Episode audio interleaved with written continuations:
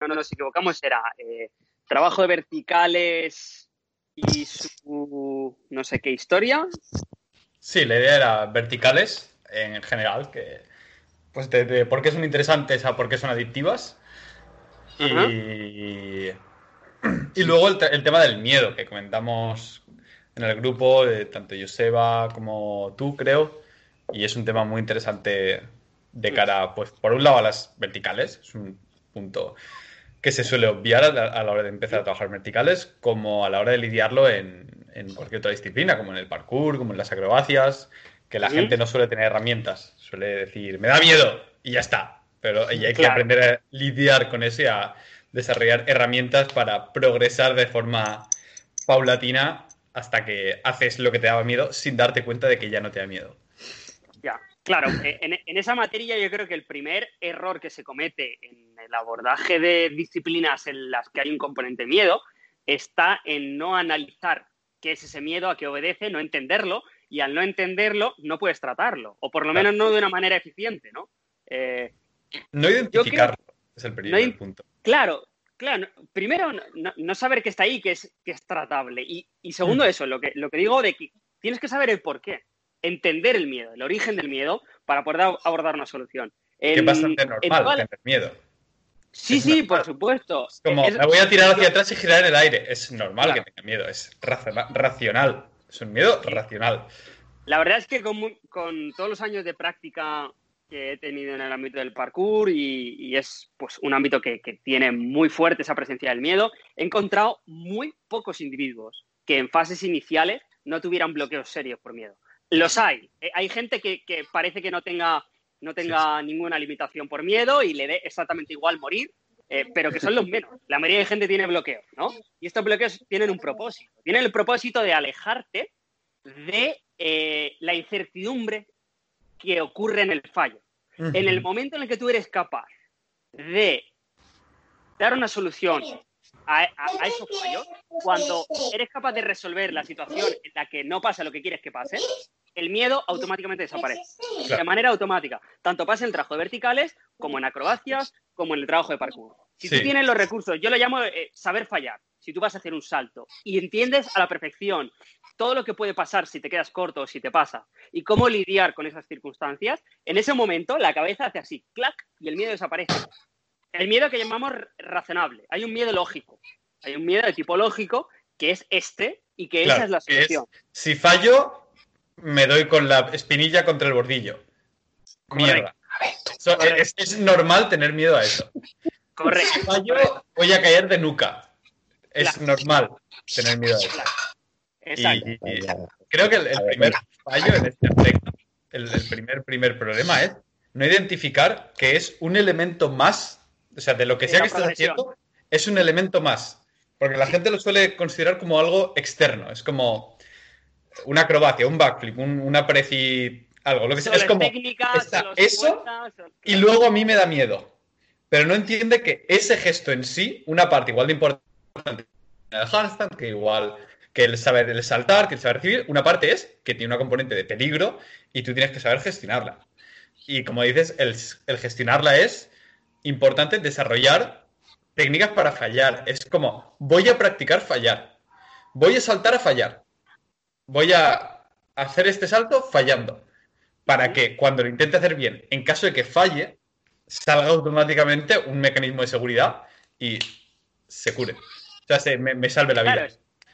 es, que es lógico, ¿no? Si tienes recursos alrededor del 10, esto es el 10 de ejecución, ¿vale? Empiezan, no, empezamos a fallar. Pues cuanto más más margen de seguridad seas capaz de construir, por sentido común, menos miedo te dará ejecutar el, patrón que estás buscando, ¿no? Eh, aunque suene lógico, la gente no hace esta reflexión. O no es común oír estas reflexiones en los abordajes de, patrones que conllevan factor miedo, ¿no? Pero es imprescindible. Para mí, personalmente, con, la experiencia práctica que tengo en este tipo de disciplinas, me parece tan importante como la técnica per se del Sobre todo es muy importante diferenciar el foco. No es lo mismo un miedo eh, que te viene porque sabes ese salto lo puedes afrontar físicamente, pero psicológicamente no lo sabes bien, a que el miedo sea peligro. decir, no voy a hacer esto porque si lo hago, el enlace va a ser fatal. El miedo lógico que el miedo hacer el skill por solo es algo que se puede trabajar. Pero cuando ya lo que viene y lo que trae al miedo es el componente del peligro, yo creo que es muy diferente. Claro, ahí estás hablando de, lo que yo estaba introducido, pero no he desarrollado, de eh, los dos tipos de miedo, un miedo racional y un miedo irracional. El miedo racional obedece a la falta de recursos en el fallo del patrón, ¿no? Y luego viene el miedo irracional, que es un miedo que hay ahí, que tú lo ves, no es lógico y que tienes que aprender a sobreponerte a él, ¿no? Eh, ese es un miedo que uno tiene que educarse a saber afrontar, ¿no? Eh, y eso no es más que meter sets eh, dentro de dosis que seas capaz de aceptar. Si el miedo es demasiado grande, enfréntate a cosas un poquito más pequeñas hasta que estés preparado para enfrentarte a, eso otro, ¿no? Eso es algo a escalar. Pero eso es un buen análisis porque tenemos esas dos situaciones. Uno va a desaparecer ganando recursos y otro es algo que vas a, aprender, a tener que aprender a lidiar con él. Claro, pero al final... Perdón, perdón, Pablo. No, no, no, no, no, no, que yo hablo mucho. No, no digo que al final es hacer la parte racional, es racionalizar algo que en sí mismo es irracional, porque el miedo está ahí por algo. O sea, todos tenemos miedo por algo, es un mecanismo evolutivo que sirve para mantenernos con vida. Entonces, cuando vayas a hacer cualquier cosa para la que a, priori no estés capacitado o no te sientas capacitado en lo normal, lo normal es tener miedo. El problema es cuando ese miedo te paraliza. ¿no? Pues es como cuando hablas de las fobias, la gente tiene miedo, que es un miedo completamente irracional a algo que que, lo expresan de manera desmedida, una fobia a los bichos, a, claro, claro. todo ese rollo. Entonces, desde el, desde el momento en que tú puedes racionalizar algo, puedes afrontarlo de otra manera, siempre que el miedo ese no te bloquee. Yo, pues, no sé, yo puedo, desde mi punto de vista, mi experiencia personal, desde, que, desde que estoy haciendo parkour, igual en otros aspectos de mi vida, cuando tú te pones a hacer algo, algo nuevo, te, puede dar un, bueno, sí, cierta ansiedad o lo que sea, pero no te va a matar. Pero según qué tipo de salto de parkour que hagas, pues lo mismo te partes la rodilla si fallas. Y aparte de desarrollar todos estos mecanismos, saltar a muelle o saltar una... Perdón, se me ha olvidado. Saltar a freno. Ir es el, el, freno. Tener todos esos recursos, aparte de tener todos esos recursos, luego tienes la capacidad de hacerlo. Pero yo ahora, por ejemplo, hago cosas que cuando no tenía la capacidad de hacerlo o no me sentía capaz de hacerlo, me daba miedo hacer. Claro, Por ejemplo, me acuerdo cuando, cuando empezamos a hacer eh, el rompemuñecas, por ejemplo. A mí me daba un miedo atroz hacer el rompemuñecas, mucho más que el gato. Claro, pero me daba un miedo muy loco. Y tenía miedo todas las sesiones, pero bueno, iba, metía los sets y cuando poco a poco dijo, de, pues, hostia, sí, pues, entran, están entrando bien y tal. Y relativamente, fue, fue relativamente rápido, pero me acuerdo que me daba mogollón de miedo y es lo que me pasa con el salto este que os comenté el otro día, que todavía no puedo hacer porque hasta que no abra en España no lo voy a poder hacer, pero paso por delante todos los días dos veces. y lo, atrévete, hombre, atrévete. Lo terminaré haciendo. Pero si no, pero bueno, cuando abran, cuando abran. porque si no, te, para la policía y dice, ¿qué hace usted? Ir al trabajo, lo prometo, lo prometo. Eh, no, pero yo aquí hay hay varios puntos que. Eh, muchos puntos. Tengo que dejar un momentito, eh, perdonad. Sí. Tranquilo. Hay como varios puntos súper interesantes a tratar.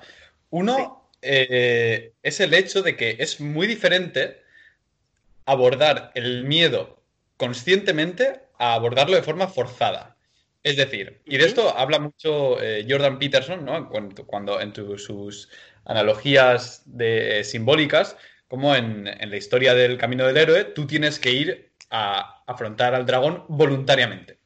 Y comenta que se ha visto que cuando afrontas, afrontas un miedo de forma voluntaria, de decir, esto me da miedo, pero lo voy a afrontar porque quiero, se activan diferentes eh, genes a si lo afrontas de forma involuntaria. Es decir, si tú lo afrontas de forma voluntaria, cambias. Tu cerebro se pone en modo voy a aprender de esta experiencia. Mientras que si te echan al vacío, te cagas miedo. Entras en modo fight or flight y lo más seguro es que te cause algún tipo de trauma. Entonces, hay que literalmente meter sets de, trabajo mental. Es decir, voy a, voy a afrontar esto. Importantísimo. importantísimo la actitud con la que afrontas el reto, ¿no? Eh, te doy toda la razón. Eh, hago una breve interrupción porque creía que Miguel Ángel se iba a parar rato y entonces le he silenciado yo el micro desde aquí, pero ahora no lo sé desilenciar, así que, que a ver si, si sabe él retocarle desde su móvil. No, no se le oye. Exacto, tienes que darle al botón de activar audio. Mira a ver si dentro del propio Skype. Sí, está ahí con un micrófono tachadito. Bien, bien baneado del Enso Grupo. Sí. Al principio. Aquí, ya está. Ahora, ahora, vale, vale. Sí, sí, sí, sabía cuál es, lo que pasa que no. Es No, una no, es que mala herramienta esta de que yo te pueda silenciar, pero no, no te pueda desilenciar. No, no, no le entiendo No, no, el es que- propósito de la herramienta. En Microsoft. Mira, que me pira corriendo que se me ha caído el café en la alfombra. Eso es causa de. Ah, vale, vale. Fuerte. Lo limpia con toallitas de culo, que lo limpian todo. Tenéis que tener toallitas de Es culo. en mágico, casa. ¿eh? Sí, sí, lo limpian todo, en serio. va, de verdad. Y Bien. bueno, eso, eso por un lado. Y por otro lado, el, algo que muy, muy, muy, muy poca gente ha trabajado es lo que comentábamos antes, saltar a fallar. Hacer algo a fallar. Y el, el entenderlo como una habilidad en sí. O sea, no es que vayas a intentar hacer el salto bien. Eh, eh, En un salto que puede ser un salto de precisión o puede ser algo tan sencillo como un salto a cajón alto. Un salto a cajón alto te da miedo porque piensas, si se me reparan las puntas de los pies, me voy a raspar todas las espinillas y esto en madera de contrachapado, que esto empieza a estillarse. Un desastre. Pues en lugar de decir, voy a saltar al cajón y si fallo lo voy a arreglar, decir, no, no, no. Mi objetivo ahora es saltar a una pierna y trabajar eso una y otra y otra vez. Eh, voy, a, voy a entrenar esto, no tirarle hasta que salga. Y lo mismo con muchas progresiones de, de cualquier final, acrobacia. Desde cierto punto de vista es trabajo de prehabilitación. Lo que estás buscando es generar confort en una zona de disconfort que te está eh, ya no solo generando un potencial riesgo de lesión, sino te está limitando la calidad del trabajo con este factor miedo, ¿no? Es prehabilitación desde cierto punto de vista. Sí. Eso en yo- el yo- Perdón. tema de acrobacias, por ejemplo, para hacer un, un flip flap, es back handspring, que es el que salta hacia atrás, reactivas con las manos, con los pies, para que no lo sepa. Eh, muchas veces se ve como algo dicotómico, es o le tiras o no le tiras. Y generalmente es, le das muchas veces con alguien que te asista y de repente le tiras tú solo.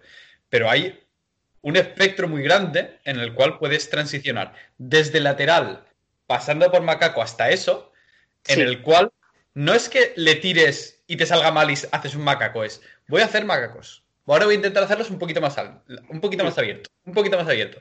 Y cuando te das cuenta, estás, estás haciendo la skill per se. Y estás Claro. aproximándolo desde un punto conocido, de forma continua, sin saltos discretos, hasta ese punto que te parecía imposible. Y eso creo que es la gran herramienta para lidiar contra el miedo. Es. Pero empieza por lo que sea aunque sea fallar.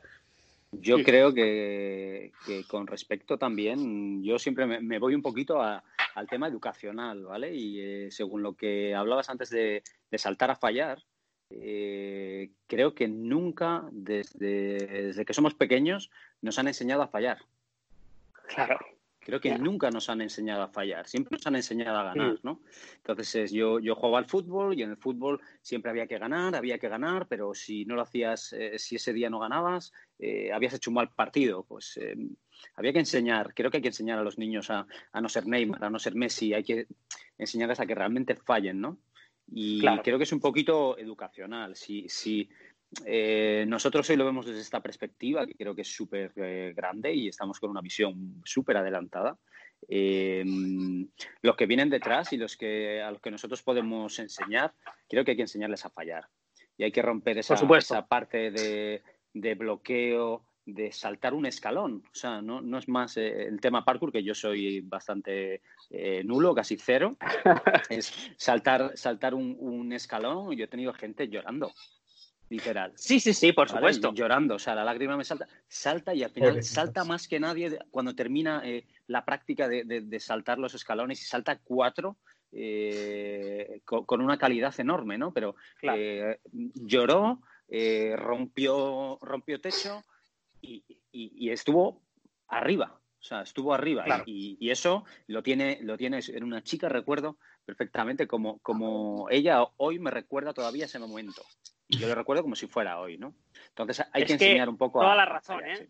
Eh, ¿eh? Eso, el factor psicológico, eh, no, no, diría te identificas con, con el momento y el hecho de que no seas capaz y no tengas las herramientas para para eh, fallar, digamos, y ser capaz de, no hacerlo y que no pasa nada, eh, muchas veces es un limitante de primer orden. Eh, te encuentras escenarios en los que gente que tiene que plantear una regresión un día determinado, por ejemplo, estás haciendo la progresión, cada vez cada entreno saltas más alto, más alto, más alto un cajón. llega un momento en el que te atascas o no puedes saltar lo mismo que ayer. Gente literalmente llorando porque no tiene la tiene miedo y, no lo entiende y, no está progresando y, se frustran y eso, eso es un problema, sobre todo en el momento en el que eh, no tienes las herramientas del fallo, ¿no? El que no eres capaz de entender de que eh, no pasa nada, para empezar hay que tener en cuenta que tú no eres lo que está saliendo, que no, no hay que tomárselo tan a pecho, que es una sesión de entrenamiento, que para adelante, que si no sale como ayer en el largo plazo, tienes que tener fe en eh, el proceso, hay que tener cierta fe en el proceso y saber que en el largo plazo voy a ser mejor, independientemente de los sets que salgan hoy, ¿no? Pero al mismo tiempo eso, no identificarte y que si no pasa, que si no pasa nada, si te toca parar el entreno y irte a tu casa, otro día será, será mejor. Y ya está, ¿no? Psicológico. Es, muy difícil, y, pero creo que es muy importante tener, saber tener una mala sesión, identificarla y aún así irte contento a casa. Sí. O sea, en una sesión en la que dices, hoy voy a, voy a hacer esto, voy a hacer este salto, por poner algo, o voy a hacer esta acrobacia. no Llegas, no lo haces y te vas a casa y dices, bueno, pues está bien, lo hemos intentado, no hemos conseguido abordar, pero hemos avanzado un poquito. La próxima vez será. E irte tranquilo. Una manera, útil de visualizarlo es eh, que para llegar al escalón final que tú quieres estar, que es dominar ese patrón o ese salto o consolidar lo que sea, hay que pasar una serie de baches y que las malas sesiones son parte del proceso y que eso tenía que ocurrir de todas maneras, que tiene que pasar, porque no conozco a nadie que haya conseguido algo complejo, que no haya pasado por ese escenario. Y entendiendo esto, sabes que tener días malos en una sesión de entrenamiento es parte del proceso, hay que pasar por ese aro, tenía que ser hoy, pues es lo que hay, ya me lo quitan encima, una menos, ¿sabes? ya, eh, pero es que de las malas sesiones no se suele hablar. O es que escucha así, vosotros, vale, pero pues nosotros somos unos frikis. pero tú, con tus colegas, cuando. Yo tengo más colegas que entrenan otras cosas. Nadie, me, nadie me habla de que el miércoles iba a hacer un 5x5 de sentadillas con no sé cuánto y no me entró el, set. Pero como, le, como les entrara, como le entrara medio kilo más, vamos, en el Facebook, en el Instagram, en, donde haga falta. ¿Sabes? Pero del día malo, de ese no. De ese no vamos a hablar. ¿Sabes? Mucha gente piensa que el día malo no le ha servido para nada. Claro. Y, es, y al final es un aprendizaje. Porque yo, por ejemplo, una de las cosas que he aprendido aquí con vosotros es a meter los sets. Mete los sets. Vale, te ha salido mal, te ha salido mal, pero has metido los sets. Has metido los sets que te valen los sets. Y si no, fue como cuando ese, el, vídeo ese lo compartí en el grupo, cuando entró el primer más Sí. Ese no estaba, ese no estaba en, la. No, ese día no iba a ser un más Y estaba mogollón de atascado, llevaba semana y pico súper atascado. Y de repente, ¡pum! ¿Y por qué entró? Pues porque había metido los sets. Y aunque no hubiera sido. Claro, y aunque no, aunque no hubiera sido Claro, entonces has tenido un mal día, joder, vale, pues igual mañana tienes otro mal día y a lo mejor al siguiente no, o sí, pero tú mete los sets y ya está. Y aprieta todo lo que puedas. Habrá días que no podrás. Y eso es la mentalidad del camino, de no el destino. Es, lo importante es el camino, es, es andar el camino. Y es algo que veo que falta muchísimo en aquí, por ejemplo, que con el. Yo voy al al grupo de, de gimnasia de la universidad a entrenar con ellos y veo muchísima gente súper atascada con algo como el muscle up o como el, el presa pino que es difícil, pero es accesible en un tiempo razonable con un buen trabajo. Pero atascadísimos durante meses y meses, y ahora ya que llevo aquí varios años, lo llevo atascado años. Y a veces me pongo con ellos y le digo, pero tú lo practicas y me dice, de vez en cuando lo intento y no sale. Y ese no es el objetivo. Eh, o sea, el, punto de decir, no, no, yo voy a coger esto, voy a romperlo en trocitos y voy a decir, ahora estoy aquí. Y estoy aquí. Eso significa que no intento al final una y otra vez y algún día saldrá. estoy aquí. Y si me toca si hoy me toca solamente hacer negativas, hago negativas. Y hago, y hago el trabajo, y hago el trabajo, un día y otro y otro. Hago 100 negativas y me voy a casa sin intentar subir y no me voy desmotivado a casa porque, joder, hoy no me ha salido. Al día siguiente, joder, hoy no me ha salido. Es como, he hecho mis 100 negativas, por poner un número random, y estoy contento porque era lo que tenía que hacer y lo he hecho. Ya llegará. Y eso, otro llegará. que tú estás diciendo es el factor principal para establecer progresiones. Porque una buena programática, eh, nos estamos desviando un poco del tema, pero creo que es interesante. Una buena programática es eh, para los ambiciosos. Tú eres ambicioso, lo quieres antes, lo quieres con menos gasto, lo quieres con menos posibilidades de lesionarte, pues ten una buena programática. Pero lo que va a hacer que llegues al final es hacer el trabajo. Escoger y poner un día y otro día con ambición, decir, esto lo saco, voy a meter los sets. Solo hay que ver eh, a los chiquillos en el parque haciendo calistenia sin tener ni idea de lo que hacen, muriendo por volumen y muriendo por intensidad, intentando una y otra vez con la peor programática posible hacer un planche y muchos de ellos te acaban sacando un full planche, que es algo avanzadísimo, ¿no? Y dice, ¿cómo se escala ahí? De esa manera. Pues con determinación y haciendo los deberes, metiendo los sets, un día y otro y otro y otro, con la peor programación del mundo. Ahora, eh, la selección natural hace que muchos mueran por lesión, eh, la locura de horas que le han metido no era necesaria si se hubiera hecho una buena programación, pero bueno, no es un factor determinante una buena programación. A mí me gusta verle esa perspectiva, ¿no? Una buena programación es como eh, la ambición, o sea, tener un poquito de decir, no, no, yo es que soy, yo lo quiero antes, o yo lo quiero un poquito más seguro, yo lo quiero un Ten una buena programación. Pero desde luego lo que no vas a poder saltarte son los sets. Eso seguro. No, no. Eso seguro viendo un poco a lo que decía Víctor antes, de que no nos habían, solamente nos han enseñado a ganar y nunca nos han enseñado a perder, es que hay gente para la que una muscle up no es solo una muscle up, sino que va un conjunto de, emociones psicológicas.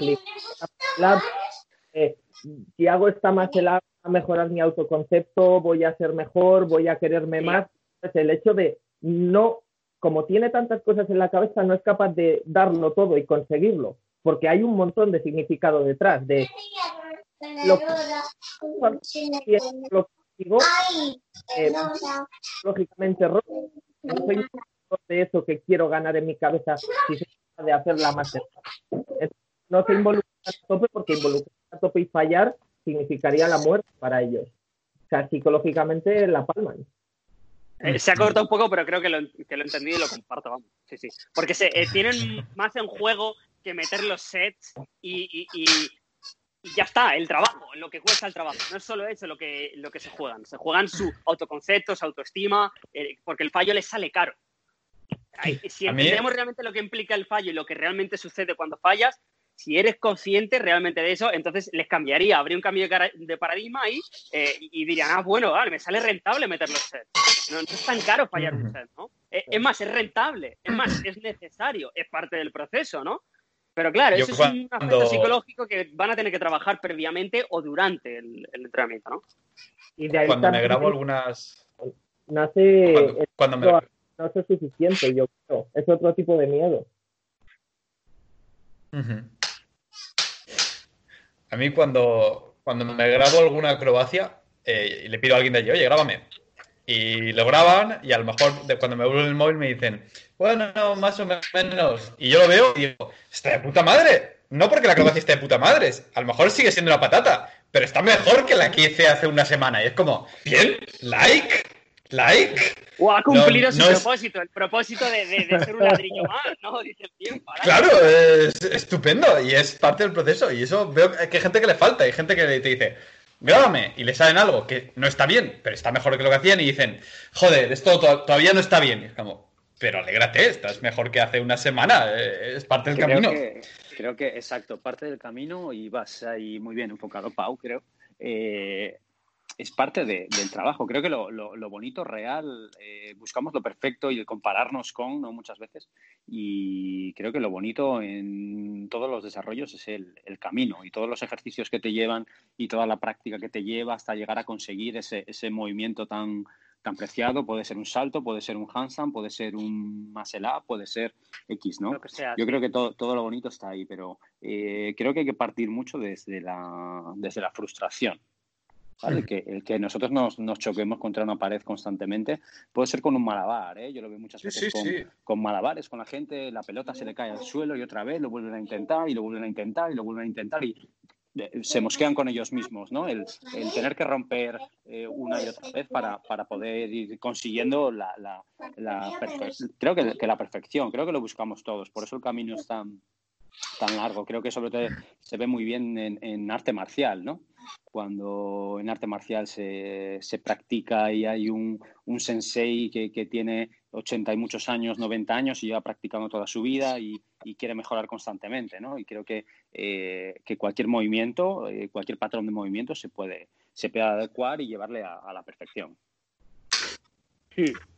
Así, cambiando, eh, además, el hecho de no entender, el de no entender para qué es cada set, el pensar que cada set es un intento de la perfección, sino entender que cada set es lo que es, es, es, un camino que te alivia toda la frustración, porque, como tú decías con los malabares, si en lugar de intentar hacer malabares con tres bolas de cero, de lo tiro se me cae, lo tiro se me cae, es súper frustrante. Sin embargo, si entiendes, vale, mi objetivo hoy es hacer dos bolas.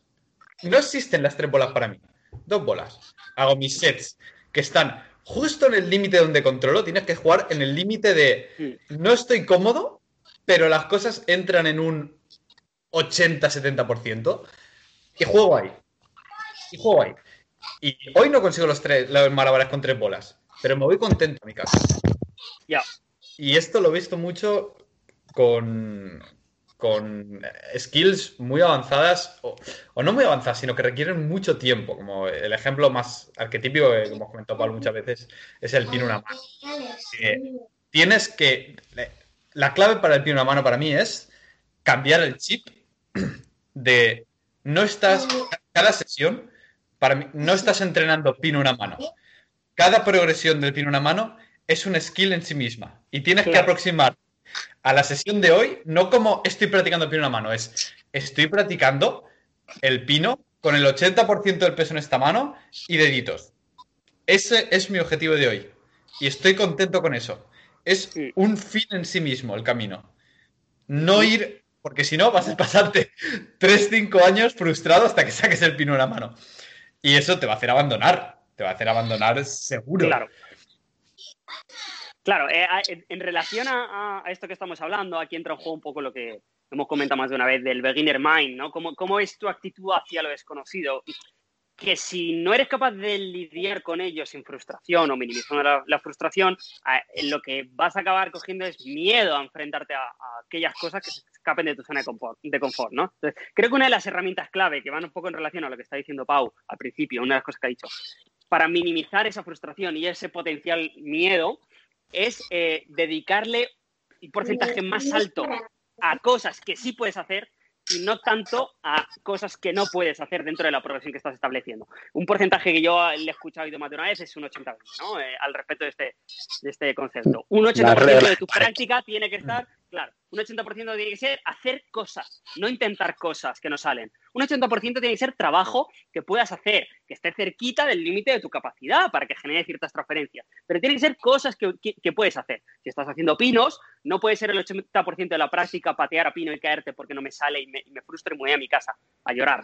No, el 80% tiene que ser dentro de ese umbral de cosas que sí que puedo hacer. Pues venga, la pared, me despego, vuelvo. Pues ese es el reto, pues el 80% de mi tiempo, eso. Y un pequeño porcentaje explorar incrementar el límite, ¿no? Que unos días saldrá mejor, otros días saldrá peor. Pero por lo menos tú te vas a tu casa con la sensación de haber hecho un trabajo. Es decir, no, no he desperdiciado mi tiempo, no ha sido todo a la basura. Eso yo creo que... obviamente no es el único eslabón, pero es un clave que la gente no entiende. No entiende que hay que hacer. Que tener, tienes que tener unos sets de trabajar cerca del límite y otros sets son para reexplorar constantemente dónde está ese límite. Recalibrar, recalibrar sí. Porque en cierto momento ese límite cambia y tu práctica tiene que cambiar en consecuencia, porque has cambiado el límite. Entonces, ¡pam!, tienes que subir. Y en ese momento, pues hacemos el cambio programático, lo que toque y, subimos. Pequeña A mí me, gusta mucho, me llamó mucho la atención, volviendo al tema del miedo, y también en línea con esto de entender cuál es el objetivo de cada set, entender cuál es lo que pretendes conseguir con cada set. Hay una chica aquí que lleva un montón de tiempo trabajando backflips, pero un montón de tiempo. Y siempre los hace asistidos. Siempre hay alguien que, le asiste por detrás para hacer backflips. Y los tiene súper bien. O sea, tú puedes ponerte detrás, ponerle la mano, salta y te hace un backflip sin apenas apoyo. Pero es incapaz de hacerlo sola. Y lleva un montón de tiempo estancada en esa progresión. Y le he dicho ya un montón de veces, es que a ti no te hacen falta más backflips con existencia. Tú lo que necesitas son sets de miedo. O sea, todos los sets que, que, hagas con alguien asistido, estás, no estás trabajando lo que necesitas. Porque lo que necesitas no es aprender a saltar. Tú necesitas aprender a lidiar con tu miedo. Necesitas ponerte en un entorno relativamente seguro, en el que si fallas no mueres, y tirarte cinco minutos de pie mentalizándote que vas a saltar. Y hacerlo y ver que no pasa nada. Y hacerlo otra vez. Y hacerlo otra vez. Y hacerlo otra vez. Porque tu importancia ahora no es saltar y girar. Eso ya lo sabes hacer. Es enfrentarte a esa barrera psicológica que tienes. Y tus sets deberían ser eso. Y lleva meses y meses sin progresar ni un ápice por eso.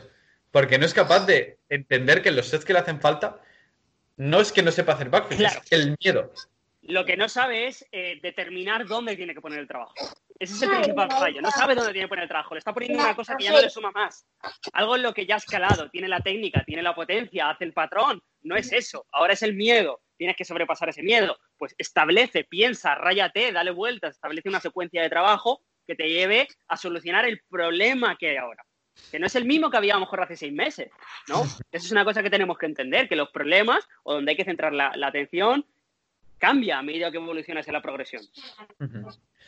A mí, cuando lo que me parece clave es siempre que hay algún problema de este tipo, mm, abordarlo, digamos, cold turkey, como se diría eh, esto, e, es, muy contraproducente. El, el tírale, es muy, muy, muy contraproducente. Hay que hacer una escalada progresiva desde lo que conoces hasta lo que desconoces e ir haciéndolo muy poquito a poquito de forma que triqueas a tu cerebro de decir, esto no lo puedo hacer, pero esto de antes sí.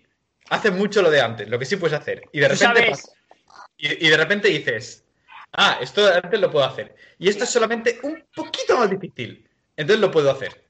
Y repetir. Y lo que no entiende la gente tampoco es no solamente eso de sesión a sesión, sino dentro de cada una de las sesiones, a veces tienes que hacer ese, ejercicio. Lo que estás diciendo es más sano y es una metodología replicable para los humanos, para la media.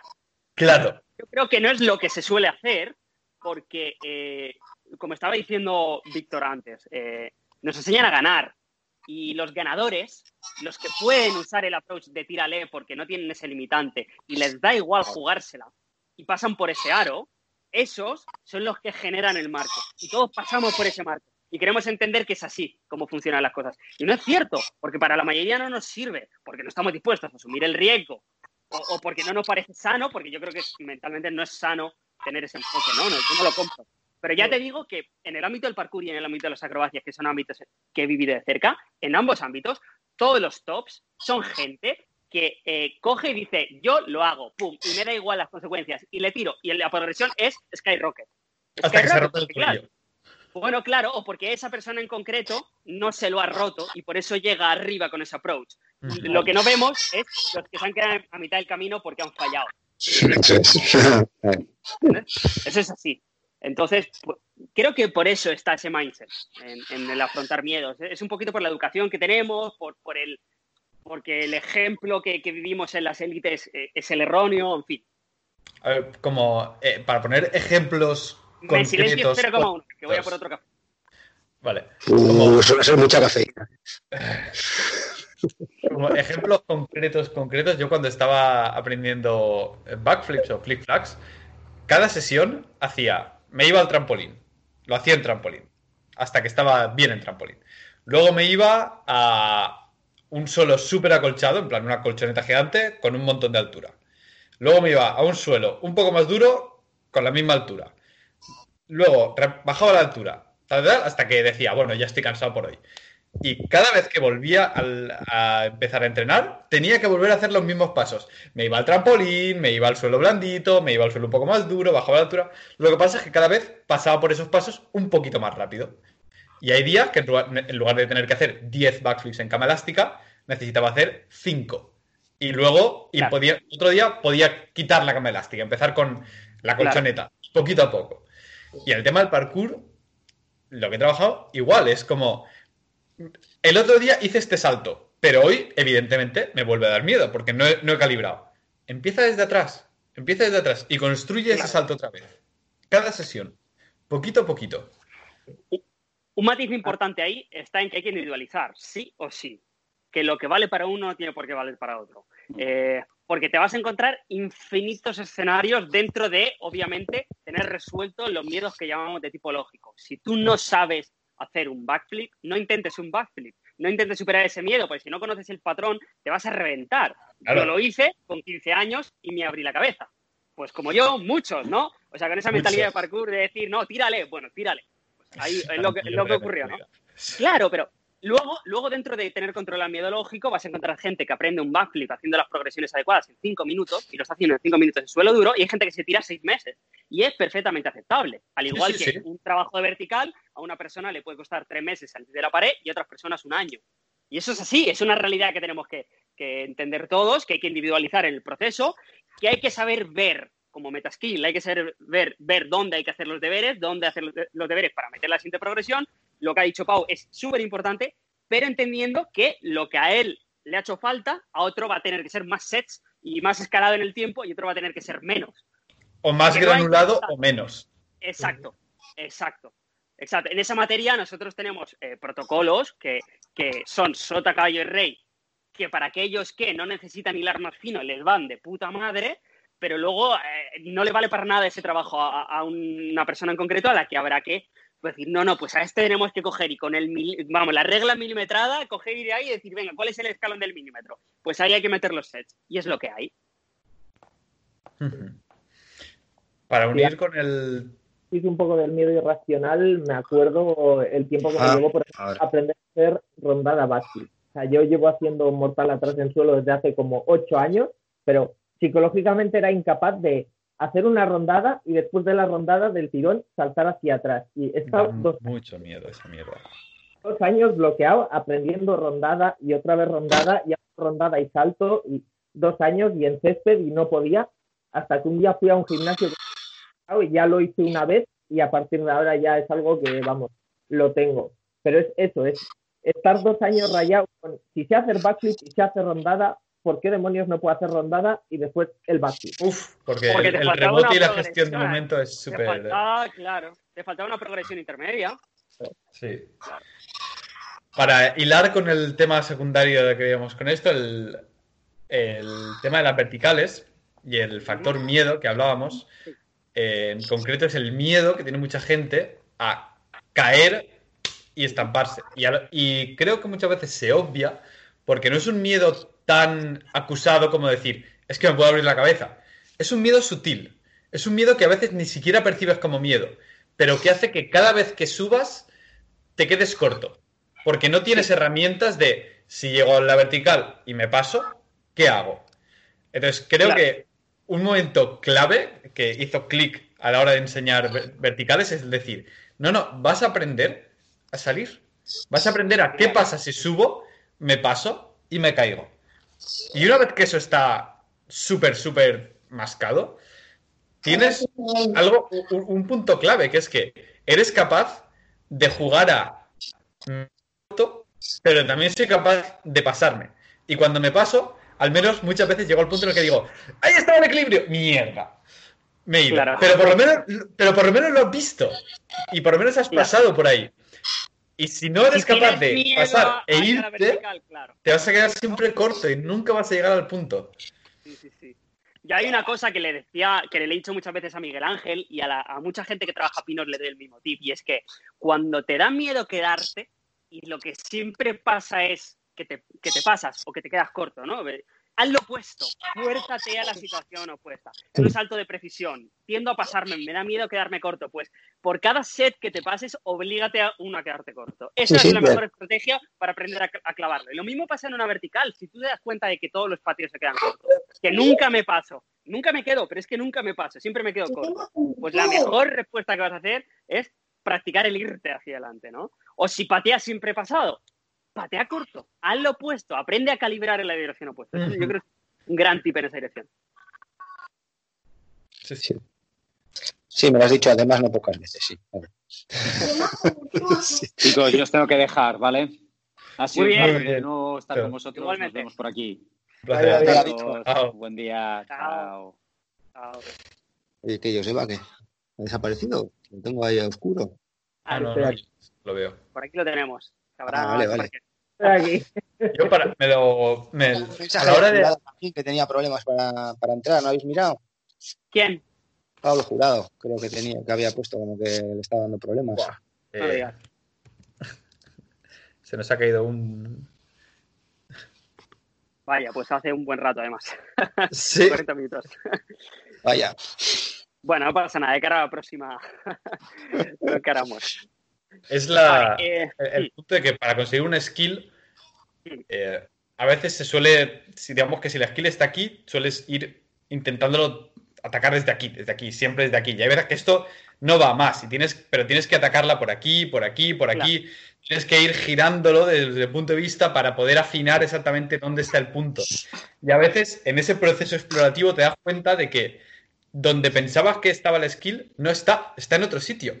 Y tú, pensabas, ah, esto se tiene que sentir así. Entonces intento hacer ese gesto que se siente, que, que pienso que se tiene que sentir así. Y cuando lo atacas desde otros puntos, de repente dices, hostia, no, no, estaba equivocado. No se tiene que sentir así. Y eso te impide progresar. A mí me ha pasado con la planche un montón de decir, se tiene que notar aquí, se tiene que notar aquí. Y un montón de veces me ha pasado decir, ah, no, no, no, no, estaba equivocado en mi feeling. ¿Qué es esto otro? Claro. ¿Qué es esto otro? Y eso tienes que navegar. Y, verlo también, ¿eh? lo de la importancia de los vídeos. ¿eh? Yo no me había grabado nunca hasta que entrené con vosotros. Hostia, de repente te pones a revisar y dices, hostia, pero ¿qué, qué, qué, estás haciendo? que estoy haciendo esto, esto, otro. Claro, yo pensaba que eras. Ah, ¿Sabes? Yo creía que era otra cosa lo que estaba haciendo. De repente ves el vídeo y dices, joder, pues no son las sensaciones que yo estaba teniendo, ¿sabes? Realmente. Sí, digo, hostia. sí, sí. En los vídeos, como tú estás planteando, sería otra estrategia eh, para atacar la skill eh, o tener feedback de una dirección diferente a la que estás mm. teniendo. Porque si tú siempre te quedas corto en el intento de entrar en, la habilidad, siempre vas a, tener el mismo perfil de feedback es difícil que cambie el, resultado. Eh, si te grabas, pum, estás cogiendo una, nueva perspectiva, ¿no? Los vídeos, mucha gente no, entiende el valor que tienen, en el sentido que lo ven y dicen, ah, vale, ya se hace el ejercicio, y no lo vuelven a ver. Y lo que hay que entender es que el vídeo es para, tú lo ves, crees que entiendes lo que tienes que hacer, entonces lo haces y te grabas. Y ves que no te sale. Entonces, ves tu vídeo y ves el otro. Y dices, no. Y repites, iterativamente. Y en ese proceso es cuando refinas, no solamente a nivel visual, sino que el nivel visual te da el tip de que a nivel perceptual hay algo que falla, ¿no? Lo que decía Miguel Ángel tú ves el vídeo y dices, y tu cuerpo lo que entiende no es una posición, o sea, tu cuerpo ve un vídeo y no dice, ah, es esta posición, tu cuerpo dice, ah, al hacer esto se tiene que sentir así. Tendría que notar las tensiones aquí y aquí y aquí, tendría que contraer estos músculos. Entonces tú lo intentas. Y cuando ves, entonces tú lo intentas y lo intentas con ese feeling que te has creado en la cabeza. Y cuando, te lo ves, y ves que lo tuyo no cuadra con lo otro y dices, ah, interpretas el origen de... Tendré que explorar estas nuevas sensaciones. Y de repente dices, voy a... Y de repente un día te grabas y visualmente es igual a lo, a lo otro que estabas haciendo. Y te das cuenta de que dices, hostia, esto no se parece en nada a nivel de sensaciones a mi primera interpretación, pero nada, nada. Y tienes que reevaluar una y otra y otra vez. Eso pasa en todos y cada uno de esos patrones que tengan algún componente técnico. No tiene por qué ser un trabajo eh, puramente técnico. Cualquier cosa. Yo me lo he contado para que veas. Estamos hablando de, de, algo que, como un peso muerto, una sentadilla, tiene esos componentes los split squad, por ejemplo, en el 90% de los casos ocurre eso. En la mayoría de veces que le pones a alguien ese ejercicio, te manda el ejercicio de vuelta sin información de no lo entiendo o no me sale, ¿no? Como mira, aquí está, tú lo ves y dices, pero hijo, ¿has visto el vídeo? ¿Has visto que no tiene absolutamente nada que ver? Y eso por no verse el vídeo, porque ellos están ejecutando las sensaciones que les había, como tú dices, que les había dado ver el vídeo original y resulta que, que no corresponde luego con, con el resultado, ¿no? Sí. Y en ese, una herramienta poderosísima es la visualización, que comentaba en el, en el vídeo este que pasé el otro día por el grupo, ¿no? El, la gente que consigue las cosas es la gente que está revisualizando y reinterpretando una y otra y otra y otra vez eh, el feeling que tiene que tener, ¿no? Lo que decíamos, cuando estás empezando con Pino, o en concreto en Pino Aman es súper común, y vas, a veces que vas por la calle, estás andando y tú estás pensando en cómo se siente hacer eso. Y, te paras en medio de la calle sí, sí, sí, y, haces así, y haces, a ver, si esto, espérate, y, lo intentas imaginar cómo sería el balance. vale, esto lo tengo que probar luego en la sesión. Y eso, eso pasa a veces, pero eh, el, el, freak que haces eh, eh, en el gym, en cada sesión, cuando en los descansos estás ahí sentado en el suelo haciendo así, pero porque eso pasa todas las sesiones, y estás ahí y dices, vale, así no eras a tal cual, a ver, si lo visualice, me, mental, me mentalizo, todo eso aporta mucho, ¿no? Al final, lo, lo, que estamos hablando es en invertir, en invertir más, invertir un poquito más en el ejercicio, que no es solo la ejecución, ¿no? Es uno la preparación mental que hace, las vueltas que le da el tema, eh, el feedback que revisa, lo vuelve a intentar aplicando correcciones, en fin. Y es súper, súper, súper interesante porque la, técnica esta, con nombre fancy, se llama Mental Imagineering o algo así. Y lo que han descubierto es que cuando tú visualizas vívidamente un patrón, se activan en el cerebro exactamente las mismas unidades motoras, o sea, que cuando ejecutas el gesto, solo que lo hacen a menor intensidad. Y estás refinando una y otra y otra y otra vez el gesto técnico sin generar fatiga muscular en tu cabeza. Sí, esto es algo... Este parkour lo, habéis visto mil veces. Eso iba a decir, esto es algo que en el ámbito del parkour es una cosa que tenemos interiorizadísima. O sea, no tiene nada que ver que tú vayas, encuentres un salto y lo quieras hacer, con que te vayas a tu casa, sueñes con ello, te obsesionas un rato, estás pensándolo y dices, vale, sí, voy a hacerlo, voy a hacerlo así, voy a saltar, se va a sentir esto y va a pasar. Te vas al parque, lo haces y ya está, y solventado. Y eso, el, día a día, vamos, es lo más habitual. De cara a enfrentar un nuevo reto, si tú has hecho el trabajo mental, el, ejercicio es la mitad, Pero que es loco al nivel de que he visto estudios en, el cual, en los cuales comparaban a gente que hacía eh, trabajo de, de, fuerza de, apretar con la mano. Entonces tenían un grupo de control que no hacía nada, un grupo que hacía fuerza de ejercicio de, apretar y un grupo que solo se imaginaba que apretaba la mano. Bueno, pues el grupo que no hacía nada, pues evidentemente no, ganaba nada. El grupo que, practicaba, pues tuvo cierta ganancia, ponle un 40% de ganancias de fuerza. Pero es que el grupo que visualizaba, que no hizo nada de entrenamiento, ¿eh? solo se visualizó muy vividamente mejoró su fuerza de agarre en un 30%. Solo de pensar. De pensar muy fuerte. Ya, joder, esto puede ser. Si es que Hay que pensar, ¿eh? Sí, Vamos a meterse de pensar. Claro, sí, sí, sí, Voy a coger la silla de pensar de las niñas. Ya está para mí. Ya te lo digo. y, Están los sets de Pino y los sets mentales de Pino. Ahora vamos a poner los dos en programa. Y lo mismo replicado con tiros de triple. Gente que de tiros de triple, gente que practicaba tiros de triples, gente que pensaba tirar a triples y gente que tiraba triples y luego además estaba un montón de tiempo pensando en cómo se va a sentir la pelota, cómo voy a hacer el giro muñeca, visualizo la trayectoria. Y es curiosísimo porque lo visualizas y sabes si un tiro ha entrado o no mentalmente, ¿eh? Totalmente. Es es muy determinante, es muy determinante la visualización. Sobre todo en campos donde las habilidades son complejas, que hay, que hay muchos factores que entran en la ecuación de, la ejecución. ¿no? Cuanto más complejo sea, más importante la, visualización. es, que, es que es muy determinante, vamos. Y en el tema de la movilidad también, ¿eh? Lo que comentaba él. Estoy haciendo un side split y estoy visualizando cómo se va a sentir eh, que la cadera vaya a rotar. Dónde tengo que notar eh, la tensión, etcétera. Sí, sí. Súper, súper importante en todos los campos. Es súper importante. Sí, sobre todo yo creo que la visualización es muy importante donde en campos donde no tienes mucho margen de maniobra, ¿no? Por ejemplo, estás en un squat a 1RM y si tú no has visualizado eso, eh, no vas a tener luego las herramientas para cuando estés ahí abajo decir, vale, y en campos como por ejemplo las artes marciales, en combate. O sea, si a ti te viene un puño, tienes medio milímetro de segundo para saber cómo esquivar ese puño, cómo Sí, la gente piensa que esto aplica, o sea, puede sonar muy fancy a el pino una mano, pero es que aplica a aplica a la dorsiflexión de tobillo, aplica a hacer una sentadilla, aplica a tu press de banca, aplica a absolutamente todo. Mm. a, la, autodefensa, se aplica a cualquier. cualquier A todo, a todo. todo, Puede aplicarse a aprender a conducir incluso, a, meterse de, la coordinación de esto aquí, esto tal. Miedo. En la parte de miedo, eh, obviamente la, racional, ya hemos dicho, eh, ganando recursos se, se, elimina, pero la parte de miedo irracional, una gran estrategia para aprender a lidiar con ella es la, la metalización. O sea, uno visualizarle. vale, de hecho, se utiliza, como se utiliza como terapia en fobias, la visualización. Seguro, seguro. Tú te mentalizas y dices, vale, yo esto sé hacerlo, he aprendido a hacerlo, sé hacerlo en condiciones de seguridad y no uso esas condiciones de seguridad, pero sé que están ahí y me dan esa confianza. Vale, ok.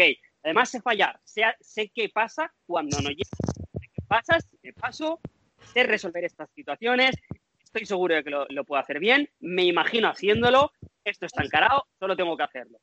Todo esto que acabo de decir, si pasa por tu cabeza, va a ser mucho más fácil que te sepas enfrentar, que te puedas enfrentar a ese miedo, que si no te dices todo este tipo de cosas, ¿no? Entonces, es un trabajo, de, pues eso, de tipo psicológico, si quieres llamarlo de alguna manera, que es imprescindible. Es imprescindible. Y para acelerar ese proceso, ¿no? Y es algo que creo que mucha que es para hacerlo, lo primero hay que entender que está ahí. Y lo segundo, hay que tener la capacidad de meterte totalmente en el entrenamiento. O sea, esto no lo puedes hacer si estás entrenando pensando en otra cosa. Si estás yendo por ir, si estás yendo y, y en medio metes tu set y coges el móvil. Es como, tienes que estar totalmente presente en ahora estoy metiendo el set y cuando no estoy metiendo el set estoy visualizando por qué no ha entrado el set, por qué si ha entrado el set, cómo podría haberlo mejorado. Y el descanso es una parte activa del, entrenamiento, si lo quieres ver así. Sí, totalmente. Estoy totalmente de acuerdo. Eh, sí, además, eh, eh, los motivos por los cuales estás entrenando son poco motivantes. Si tú las razones por las que haces ese entreno es por sacar, venga, sé que lo tengo que hacer, son deberes, venga, lo hago, me lo quito encima. ahí no funciona. Ahí todo esto no funciona. No, porque no lo aplicas, es imposible. Eh, no te preocupa lo suficiente como para estar aplicando esto. Sí, sí, sí. eso, está claro. ¿eh? Al final es como cuando te apuntas al gimnasio, pues porque tienes que ir. Y al final todo el mundo que se apunta al gimnasio, pero tiene que ir, lo acaba dejando. Deja de ir, claro. Aparte, aparte de que la mayoría de que se apunta al gimnasio van con programas de mierda que no les dan resultados y como cuando vas porque tienes que ir, el único, el único motivante que tienes son los resultados y encima no consigues resultados, pues ¿para qué cojones? Ya, claro. es dramático, la verdad. Tengo conversaciones con amigos de, no, es que voy al gimnasio, qué? Digo, ya, pero ¿qué vas a hacer? Pues eh, voy a hacer pecho. Ya, pero, ¿cómo? pero ¿cómo vas a hacer pecho? ¿Qué vas a hacer? Bueno, si se queda libre aquella máquina, me meto, hago 20 con no sé cuánto y luego ya, pero no sabes. O sea, hay un montón de gente que va sin saber a qué vas. O sea, ¿qué es, ¿qué es lo que quieres conseguir? ¿Qué es lo que quieres conseguir? ¿Tener el pecho más grande o qué? ¿Sabes? No sé. Focaliza un poquito. O ten, plan. compara semana a semana. No, no sé, yo qué sé. No, eh, hay un montón de peña que va sin un plan. Sí, sí, sí. Y si vas sin un plan, no vas a conseguir nada. Yo, y te frustra. Y te frustra un montón, eso es. Y te frustra y acabas dejando. Pero en ese aspecto, un buen plan es importante, pero más importante es el entender a qué vas y el hecho de que te importe el objetivo, porque hasta con un plan de mierda, si tú le aprietas suficiente solo porque te, importa, progresas. Si tienes un buen plan, mejoras mejor, más seguro y más rápido, pero solamente alguien que dice, yo es que yo, yo solo quiero hacer pesos muertos, yo me, pierdo el peso muerto y me la pela todos los programas de peso muertos, yo solo voy y cada día intento levantar más peso. Esa gente va a producir. Sí, sin programa, ¿eh? Solo voy a ir y cada vez voy a intentar levantar más. como los workouters. Sí, sí, sí. es el ejemplo workouter. Es que está ahí. tienes que tenerlo. Tienes que tenerlo. Totalmente obsesionado. aunque el motivo profundo sea ego o sea algo poco reflexionado, si uno se sabe implicar lo suficiente con ello y busca de manera activa los games, esa búsqueda activa de algo, de un objetivo concreto, eh, eso va a hacer que la máquina siga funcionando y, se retroalimente y uno se mantenga conectado. Está claro. A mí, Pero obviamente cuanto más profundo sean los objetivos, pues más sinergia va a tener a tu vida, más valor te va a dar el entrenamiento, ¿ok? Eso es también A mí me pirra cuando consigo, cuando tengo ya un poquito de relación allí en el gimnasio. Alguna vez eh, me acuerdo de alguna chica que hablando con ella, tal, de estas que van a, hacer culo y te lo dicen. Yo voy a hacer culo. yo voy a hacer culo. Yo vengo aquí, eh, tengo este programa de culo. Y dices, vale, me parece bien, respetado. alguna vez hablando con ella, tal, y decirle así, tranquilamente, oye, ¿tú por qué entrenas? ¿Tú por qué vienes aquí al gimnasio? Se quedan en blanco. O sea. Mm, e, es como el, meme ese de la verdad que nunca había pensado en eso. como, vaya. Es como. Primer enfrentamiento con la realidad, ¡pam! En la boca. Como por, porque habrá que venir y me dan. No sé. Hay que venir, creo. No sé. No sé. Es, muy divertido hacer esas cosas. Bueno, luego ya que llega el fin del mundo y es cuando te empieza a preguntar la gente, oye, ¿ahora qué hago? ¿Sabes? ¿No? A vosotros, si, me pasa a mí que no soy profesional de esto, pues te preguntaré cómo estaréis vosotros ahora. Porque vamos, toda esta peña que se ha reído mío, bueno, no se ha reído pero bueno, esta gente que. Porque yo tengo mucha reputación de friki, ¿sabes? Claro. ¿Te crees que, estamos aquí? Ya, ya. Sí, sé que, me, sé, que me comprendéis aquí, o sea, que aquí podemos sacar, ¿sabes? De hecho, ¿no? Y pues de la nutrición, de la vida sana, de ejercicio, todo esto, ¿no? Bueno, pues Peña, que, que, han tenido debates feroces, feroces conmigo de los que al final termina la conversación y dices, mira, quédate tú con tus ideas y a mí déjame en paz, ¿sabes? Porque encima no has argumentado nada en absoluto, nada más que a mí, no me, parece, a mí no me parece, es la de, es que a mí no, a mí no me parece, es que a mí no me parece, ya bueno, pero ¿por qué no? Bueno, sin más, pues ahora me, llaman, oye, ¿qué puedo hacer? ¿Me, pasas algo para que haga en casa? ¿Qué, qué como? ¿Cómo era eso que decías de, de saltarte el desayuno? ¿Cómo no sé qué? O sea, así que me dan ganas de ponerme aquí las gafas para hacer así solo. Pero bueno, sin más. Psicoanálisis que me ha salido, perdona. Es, parte del camino. Yo lo hablaba el otro día con, mi novia, que está empezando ahora a entrenar y con el rollo palo y demás. Y, ha tenido pues las típicas confrontaciones con su familia, ¿no? De, de esto. Yo le decía, es normal, todos hemos tenido esas cosas y es cierto rechazo que hace tu entorno a que cambies. Pero si tú estás seguro de tus valores. Si ellos aceptan que tú estás haciendo algo positivo, significa que ellos pueden haber estado equivocados. Entonces es una cosa que nadie eso quiere. eso no lo quiere hacer, efectivamente. Sí, sí, sí. O que a lo mejor Están, están malgastando su vida y, o, su, o su salud o lo que sea. Y tú eres como un faro de luz que pone luz sobre la mierda de su vida y es muy incómodo. Totalmente. No, además yo pensaba, yo pensaba, digo, bueno, eh, los resultados tienen que hablar solos, ¿sabes? Digo, eh, joder, es que yo no tengo nada, no, hay nada que ver el que soy ahora del colectivo hace siete años, por ejemplo. Nada que ver.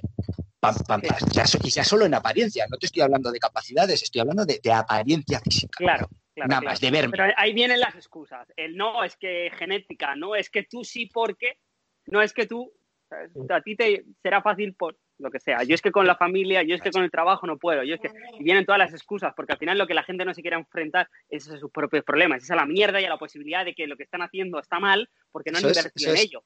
Porque si no inviertes en ello, todo está mal. Hay que partir de ese paraíso. Si no inviertes en mm. ello, es mal, está mal. los presets siempre son erróneos. Y nadie lo quiere ver eso. Pero luego, como tú dices, eso hay que asumir que va a haber cierto rechazo de tu entorno para eso. Y tú tienes que, aquí sí que ser muy samurái y estar convencidísimo de tu camino y andarlo en soledad si hace falta. Claro. Sí, sí, y no, luego, luego, es lo que tú dices, la gente te mira y entonces dice, la gente que se reía de, ah, ¿qué? ¿Te vas a entrenar ahora, no? Y está lloviendo y tú vas ya todo jodido por ti mismo y encima te tienes que aguantar la bromita de que me voy a entrenar. Y dices, sí, me voy a entrenar. Pues luego luego cuando te vienen y te dicen, oye, ¿y cómo, cómo organizas el entreno? Y oye, ¿cómo tienes algún tip para, perder peso, para tal? Y dices... sí, sí, a mí la de perder peso es así, Julián. ¿cómo, has hecho para perder tanto peso? Ah, estaba ayer sentado en el sofá pensando y dije, va, mañana voy a perder. Visualización, y ya visualización. está, y ya está, ya está. Pero es que tampoco quieren la respuesta, ¿eh? Porque Eso es cuando tú les das la respuesta, cuando les das la respuesta, cogen y hacen así. "Ah, Voy a hacer como que no lo he preguntado. ¿Por qué? Porque no están dispuestos a pagar el precio. Entonces, Claro. ellos te lo dicen con la esperanza de que eh, tú a ellos les puedes generar una trampa o algo, habiendo andado el camino, que le puedas dar una alternativa a haberlo andado, ¿sabes? Ah, tú desde tu posición me puedes dar. eh, a mí me ha pasado así de veces en Bueno, persona. esa Hay gente que me viene y me dice, veces- oye, ¿te sabes un truco para aprender fácil a hacer pino? claro. Espérate, metes en un batido polvo mágico de unicornio junto con. No, Sí, pero bueno, es esa que dices que muchas veces la respuesta que das no es la que ellos esperan, ¿sabes? claro. Porque ellas- hay mucha gente que te hace la pregunta de cómo perder peso cuando ya tienen un esquema eh, predeterminado de cómo hay que hacer para perder peso, lo típico de muévete más y come. ¿sabes? Te cierras Claro. el pico y te mueves más. Vale, pues inténtalo. Si te ha funcionado, ¿te ha funcionado alguna vez? Pues no. Pues bueno, pues vuelve a intentarlo a ver, ¿sabes? ¿No? No. Es como, no, no fue, no es no, tú, a ver, el físico. No es Einstein el, el de, que es de, eh, ¿cómo era? Buscar, que es de, joder, que es ridículo buscar los eh, eh, resultados Sí. distintos a- haciendo las mismas acciones. La o sea, buscar, hacer, la mis- hacer lo mismo, intentar, sí, ¿no? No, no fue, no fue Sí, Einstein. sí. Sí, que era algo así, que es, es ridículo, es de gente absurda buscar obtener resultados distintos repitiendo las mismas acciones. o algo así. Pues ya está. Dice, si a ti te ha funcionado una cosa, vale, perfecto. Si yo no te estoy diciendo que hagas lo que yo, si a ti te funciona lo tuyo y te estás contento con lo que estás haciendo, Claro. adelante, adelante, pero no me pidas consejo para luego mandarme así a paseo, porque, chico, tampoco lo cojones también. No, pero porque siempre está la esperanza de que le vayas a dar una respuesta que Ah, claro, suene un sí, poquito sí. más con lo que ellos Sí, la sangre de unicornio, la sangre de unicornio. Claro. Ellos Exacto. quieren algún tipo de respuesta que reafirme las creencias que ya tienen. O que o algún tipo de respuesta que justifique el por qué no han conseguido sus, sus metas. Claro. Cuando la respuesta generalmente es, tío, has sido un puto vago los últimos cinco años, pues, ¿qué, qué- qué esperas?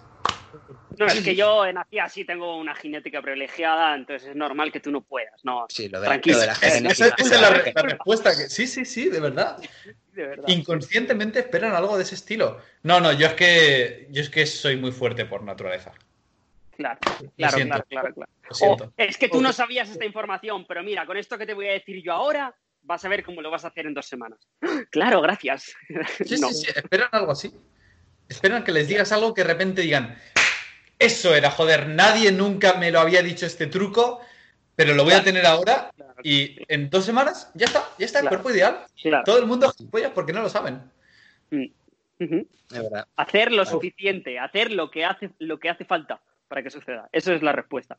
Pero a todo, ¿no? El- el- A todo, a todo, y la gente no entiende, no entiende el- la profundidad del discurso, digamos. Claro. estar comprometido y eso me va a llevar a hacer lo que debo hacer. Hay gente que lleva muchísimo tiempo haciendo algo creyendo que está bien y luego resulta que no. El hecho de, yo qué sé, por ejemplo, yo con mi padre tengo cada dos por tres el tema de las discusiones de las legumbres. Él dice, no, pero es que todas las legumbres tres veces a la semana, y yo toda la vida no. Sí, sí, porque aquí no sé qué y esto lo estamos haciendo bien. Claro, el hecho de querer solamente quitar las legumbres implica decir que no a 25 años en su cabeza Claro. creyendo que eso está bien. Claro, claro, claro. 25 años que tienes que tener la humildad de cambiar y decir, hostia, llevo 25 Claro. años, pero algo está bien, pero resulta que no. Claro, no sé. Con el pan. Fua. O- No te metas con el pan. O sea, con el pan, no te metas. Claro, claro. No, no, un ¿Eh? drama. Puedes salir a pasear, no puedes salir a correr, pero puedes salir a comprar el pan todos los días, a, a hacer la cola. ¿eh? O a por tabaco. anda. no es verdad. A correr no puedo salir, pero puedo salir a por tabaco. Claro. Va a buscarme un estanco que esté a tres kilómetros de casa. Y voy corriendo. Y luego si me paran voy con el tabaco corriendo así. No vengo el estanco. Es ridículo. La verdad es que es ridículo. Es como ridículo.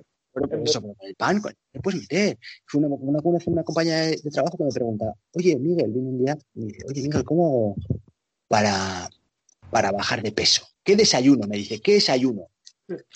Dice, ¿qué desayunas tú? Le digo, yo no desayuno. Buah. y le digo, explosión.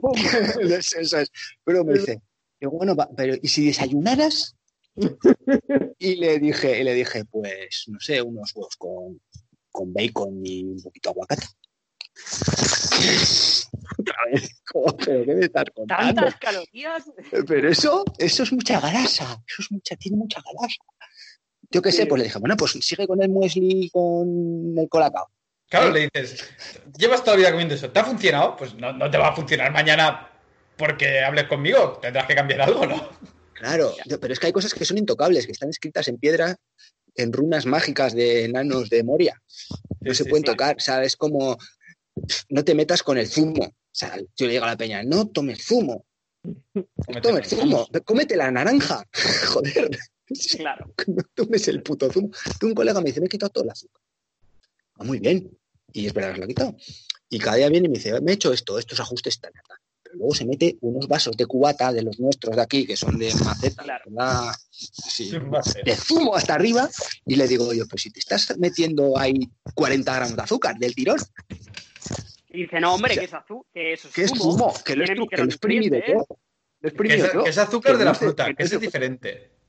El azúcar de la fruta es diferente. Entonces, que hay cosas que no se pueden tocar, no se pueden tocar. Entonces, como ya, ya nos lo sabemos, ahí, pues, cuando yo, cuando quieren, cuando me quieren oír la chapa, la suelto. Antes, antes era, me ponía muy apasionado. Ahora, cuando me, piden cuando me piden consejo, lo doy. Pero si no, no suelto la chapa. Totalmente. Bueno, nos hemos desviado un 3.000% de la conversación. ¿eh? como, siempre, como siempre, nos, han, dejado a cuatro en lugar de más y no, nos moderamos. No nos moderamos.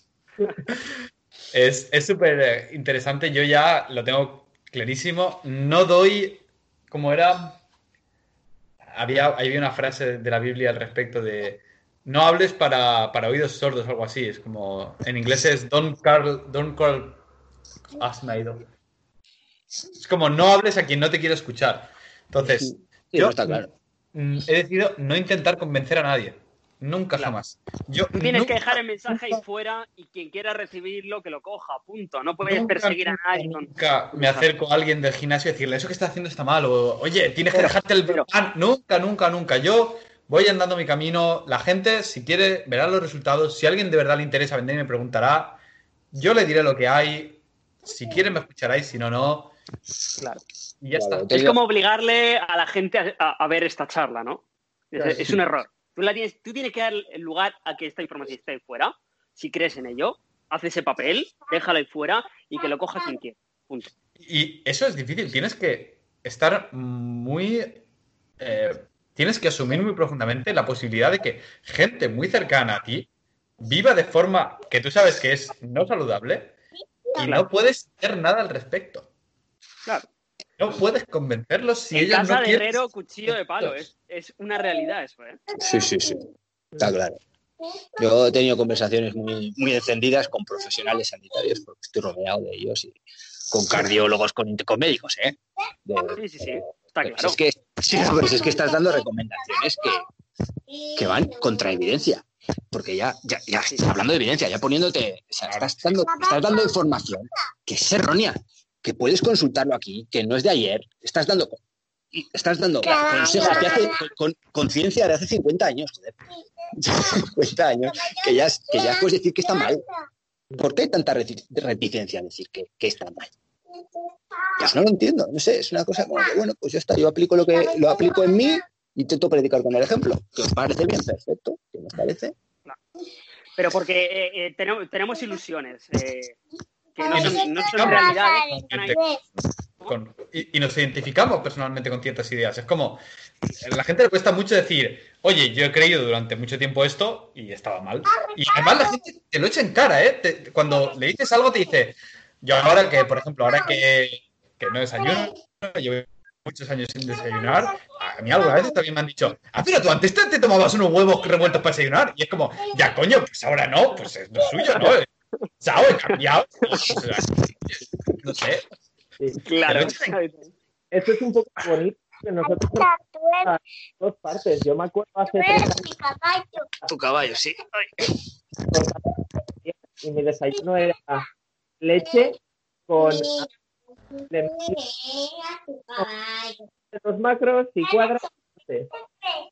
Yo no estoy viendo nada, no sé vosotros. No, se le ha cortado. Está describiendo un desayuno del pasado. Eso es sí, sí.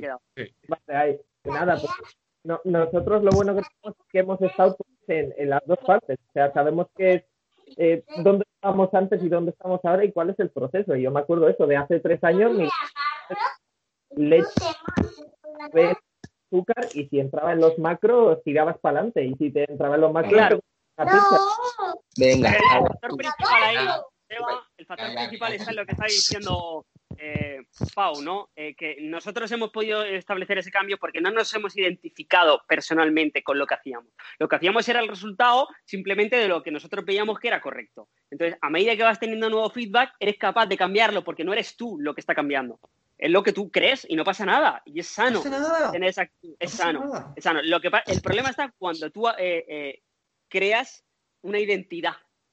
Que no eres tú, es tu identidad con, con- al respecto de, de esas ideas. Eh, eh, se hace inamovible. Una cosa no tangible se hace inamovible y eso es un problema, ¿no? Tienes que ser- siempre tener la posibilidad de entender que puedes estar equivocado, que eh, lo que crees hoy, no, poder no, que saber que lo que crees hoy mañana no lo va a ser. Seguro. Interiorízalo. Eso Punto. Eso es. Interiorízalo. Claro que sí. Acéptalo. Pasa y por eso. estar, estar súper abierto a nuevas ideas y a un análisis crítico, pero hasta ideas que parecen que te chocan muchísimo. Y, por ejemplo, hace seis años nunca habría pensado que meditaría consistentemente. Es como, ah, eso es hippie, new age y jamás. Y ahora me parece súper, súper sano y súper tal. Y yo incluso me he visto a mí mismo teniendo reticencia a leer ciertos libros porque me parece que, que son X categoría, lo que sea. Claro. Y me hizo clic la cabeza un día que dije, vamos a ver, Pau, ¿eres capaz de leer un libro y no estar de acuerdo con lo que dice y haber, aún así haberlo leído y decir, coño, este libro lo he ¿Saco leído, esto saco esto? he sacado esto y esto me parece una mierda este libro. Bien, muy bien. Entonces, no tener ninguna reticencia a exponerte a nuevas ideas, ¿Mm? pero ninguna, ninguna, ninguna. Ah, Y, y- y ser capaz de eso, de leer un libro que a priori dices, esto es que no me va a gustar nada, y decir, oye, pues, tío, esto sí, fíjate, esto, fíjate, esto sí. Y, y te sorprende, ¿eh? te sorprende mucho. Hasta Ajá. el punto de. eh, ahora estoy repasando un poco el tema de la respiración y estar dispuesto a aprender que no saber respirar. Que, que- que respiramos mal, mucha, mucha gente. Eh, Y que eso no, no, no te hace ser mejor ni peor, que no pasa nada. Eh, La, gente no lo entiende. La gente no entiende que, que asumir que has estado respirando a lo mejor mal toda tu vida no, no te hace ser menos, peor persona, ni menos, ni menos valioso.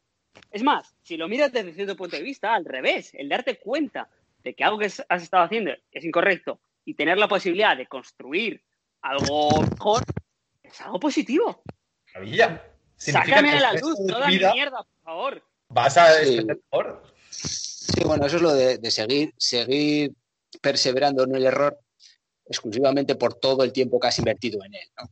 Claro. Has invertido un montón de tiempo en hacer esto mal y ahora qué cojones, pues voy a seguir porque no hay- a ver si hay suerte y resulta que no, que esto que me dices no es, no sé. A ver, creo que os voy a tener que ir dejando, ¿eh? no es que no esté disfrutando esta- de esta conversación. Yo creo que es una buena hora de hora y cuarto. Que es cortita para lo que estamos haciendo últimamente. Está bien. Sí, bueno, luego cuando ponéis, siempre podéis poner que hasta el minuto cuarenta y tantos fue de lo que íbamos a hablar y luego ya fue la, la charla. Eh, efectivamente. Sí, hasta aquí podéis y luego Pero ya. fue la traca. Sí, sí. No, pues un placer como siempre, ¿eh? que Bueno, Sí, chavales, me lo, me lo paso pipa en estas cosas. compartir. sí, nada, pues, Pues pues, nada, nada, hasta- agur, agur, Hola. Agur. agur. Vamos. Bueno, pues hasta próximas entradas. Vamos hablando, chicos. Vale, hasta luego. Vale, equipo. Saludos. Bueno, pichina.